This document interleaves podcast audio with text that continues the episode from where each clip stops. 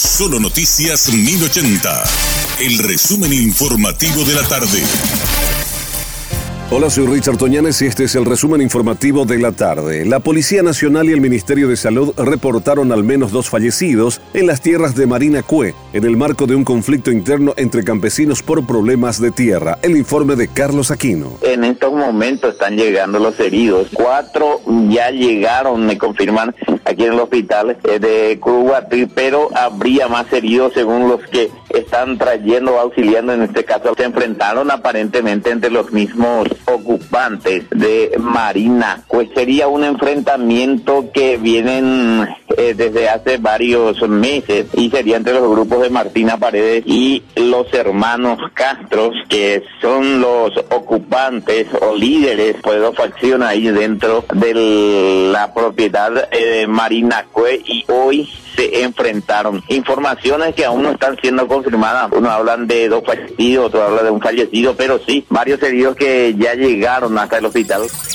El Tribunal Electoral Partidario resolvió aceptar por unanimidad la precandidatura de Arnoldo Diens en reemplazo del vicepresidente Hugo Velázquez, quien renunció a sus pretensiones presidenciales. En conferencia de prensa, el titular del Tribunal Electoral Partidario, Santiago Brizuela, informó la decisión resuelta de manera unánime por sus miembros. Nos llamamos a el análisis y a la definición del tema abordado, que tiene que ver con la sustitución de la precandidatura del doctor Hugo Adalberto Velázquez Moreno, vicepresidente de la República del Paraguay, en su precandidatura a la presidencia de la República por el señor Arnoldo Vince Dirksen. En este sentido, el tribunal ha llegado a un consenso por unanimidad y bajo criterios primeramente de manera estrictamente jurídica, con fundamentos también políticos, los cuales este tribunal electoral partidario no puede dejar de observar.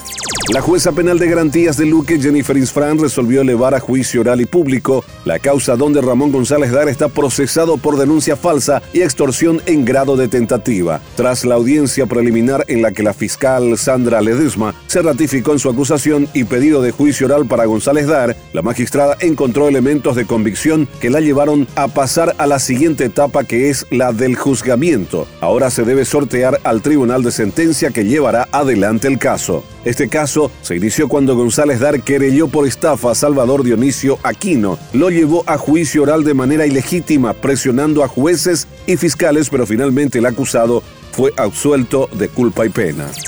El Ministerio Público investiga un nuevo supuesto caso de abuso sexual a un niño de 10 años de edad en la ciudad de Luque. El caso tomó estado público tras la denuncia de una docente a quien la hermana de la víctima habría comentado lo ocurrido. La fiscal Mirta Ortiz explicó este jueves que aparentemente el padre y la abuela del niño de 10 años de edad estaban en conocimiento de lo acontecido. La misma confirmó que ambos ya fueron imputados tras la denuncia presentada por una docente de la escuela donde acuden el niño y su hermana de 8 años de edad.